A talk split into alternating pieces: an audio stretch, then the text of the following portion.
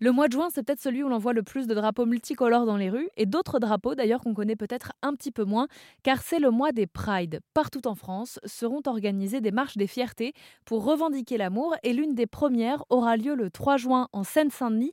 Elle s'appelle la Pride des banlieues, et pour en parler, je suis allée rencontrer Yanis Kamès, qui est l'un des fondateurs du mouvement.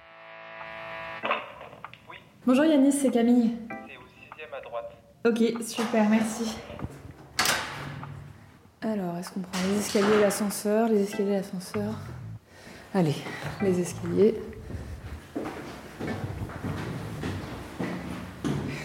Ça va? Très bien, et toi? J'ai pris l'option la plus sportive, mais pas la plus intéressante quand on fait un reportage derrière. Tu veux un café?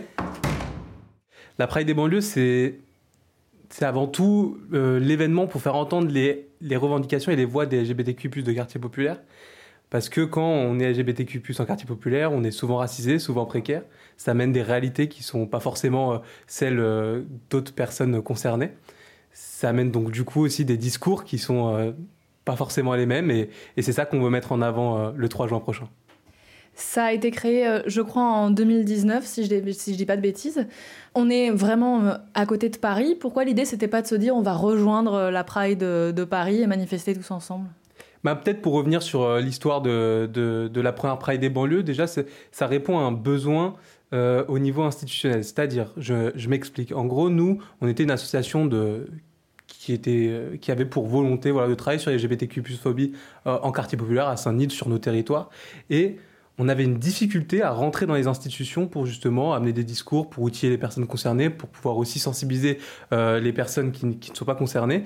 Et euh, en fait, les, institutions ne nous laissaient pas rentrer. C'est-à-dire que soit on, on nous rencontrait et après euh, il n'y avait plus de nouvelles, soit juste on ne nous répondait pas. On s'est dit qu'il y a un problème pour aborder ces thématiques-là euh, dans, nos quartiers.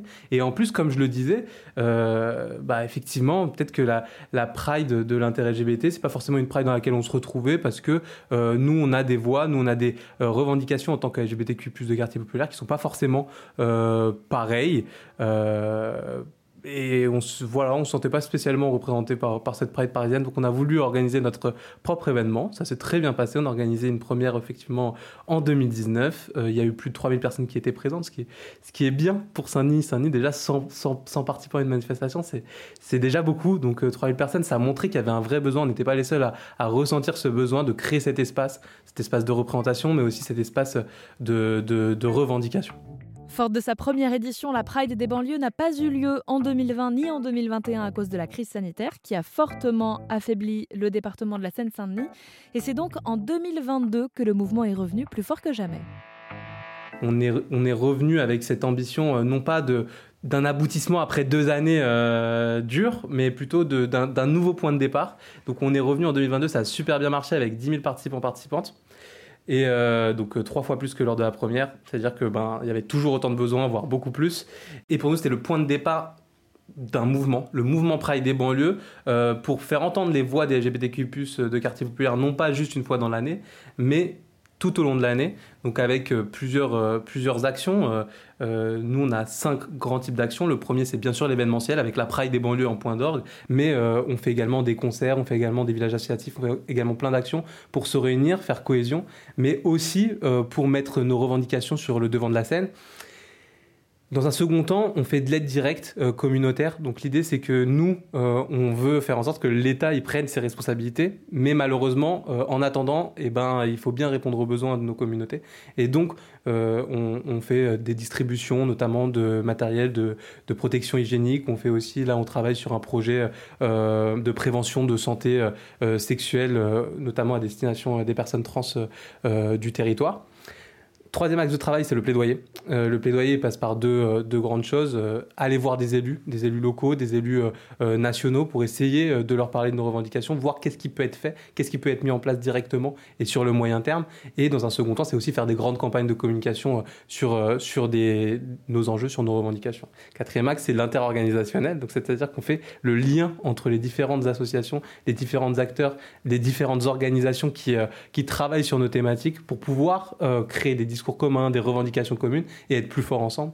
Et enfin, euh, le dernier axe de travail, c'est de la recherche. On travaille avec des chercheurs, euh, notamment qui sont dans l'organisation, qui nous permettent de comprendre au mieux les réalités euh, des, voilà, des LGBTQ+, de quartiers populaires, euh, non pas en se basant sur nos réflexions, sur nos intuitions, sur nos réalités, sur nos vécus, mais aussi euh, sur une étude qui en même temps nous crédibilise et en même temps nous permet de mettre en avant les besoins les plus pressants, les plus exprimés. 15 000 personnes pourraient être attendues pour cette troisième Pride des banlieues qui aura donc lieu, je le rappelle, le 3 juin à Saint-Denis, en Seine-Saint-Denis. Sont les bienvenus les personnes qui se sentent évidemment concernées par les lettres LGBTQ+, mais aussi toutes les autres, selon Yanis Kames. La Pride des banlieues, elle est ouverte euh, à, tout le monde. Pourquoi elle est ouverte à tout le monde? Parce qu'il y a deux choses. Déjà, dans un premier temps, parce que tout le monde est plus ou moins victime euh, du système euh, cis hétéro-patriarcal de domination et personne finalement ne s'y retrouve. Je pense qu'on a tout, tout, le monde a intérêt à, lutter contre ça. Par ailleurs, euh, si on défend les intérêts des LGBTQI+, de quartier populaire, le pouls communautaire, il n'est pas, est pas immense. Et il est important que les alliés eh ben, rejoignent la cause pour pouvoir justement faire en sorte que les, centres des luttes soient ces, pôles qui sont portés par les plus marginalisés, qui peuvent porter justement des discours qui vont euh, lutter contre euh, toutes les oppressions de manière simultanée. Parce que, en fait, malheureusement, euh, dans les luttes euh, classiques, on va dire, les luttes en tout cas qui existaient jusqu'alors, qui existent jusqu'alors et qui sont plutôt mainstream, eh bien, c'est souvent juste un thème qui est mis en avant. C'est par exemple euh, dans les luttes LGBTQ+, c'est les LGBTQ+, dans les luttes féministes, c'est le féminisme. Et en fait, mm. ça, ça, prend pas en compte la pluralité des vécus, ça prend pas en compte les vécus dans lesquels justement les, les, problématiques et les dominations sont croisées, se, voilà, s'intersectionnent. Et donc, finalement, c'est ultra important de venir à la Pride des banlieues, qui qu'on soit, pour faire en sorte que, en fait, euh, ses propres droits soient défendus par la défense des droits euh, des personnes qui, euh, qui, vivent des oppressions de manière cumulée. Je sais qu'il y a des personnes qui, qui, sont, qui sont venues à la Pride des banlieues de Lille, de, du Sud. Il y a plusieurs personnes qui me disent oui, moi j'ai pris mon billet de train, etc. Il y a des gens qui se retrouvent dans ces discours-là. Et même à la à la sortie du film, on avait fait un petit tour de France euh, justement pour le présenter, le film et tout. Et il y a beaucoup de gens qui se sont retrouvés dans ces discours. Et nous, on espère à terme, euh, en tout cas on travaille à ça aujourd'hui, que la Pride des banlieues devienne euh, la Pride des quartiers populaires et qu'on marche tous et toutes le même jour euh, dans différents endroits en France et pourquoi pas euh, aussi au-delà de, la France un jour. Hein. Euh, on va commencer petit et on va essayer de grandir au fur et à mesure parce qu'on est convaincu que les vécus, des, les vécus et les revendications qu'on a, en fait, on est beaucoup à les partager et pas que à Saint-Denis. Merci beaucoup Yanis. Bah, merci à toi. Sachez qu'un livre a été publié le 23 mai dernier sur ce mouvement, Les marges au centre de la lutte, écrit par Yanis Kames justement, et publié chez Double Ponctuation. Et puis un film est sorti sur la première Pride des banlieues qui a eu lieu en 2019. Il est dispo sur MyCanal et on vous met toutes les infos sur rzn.fr.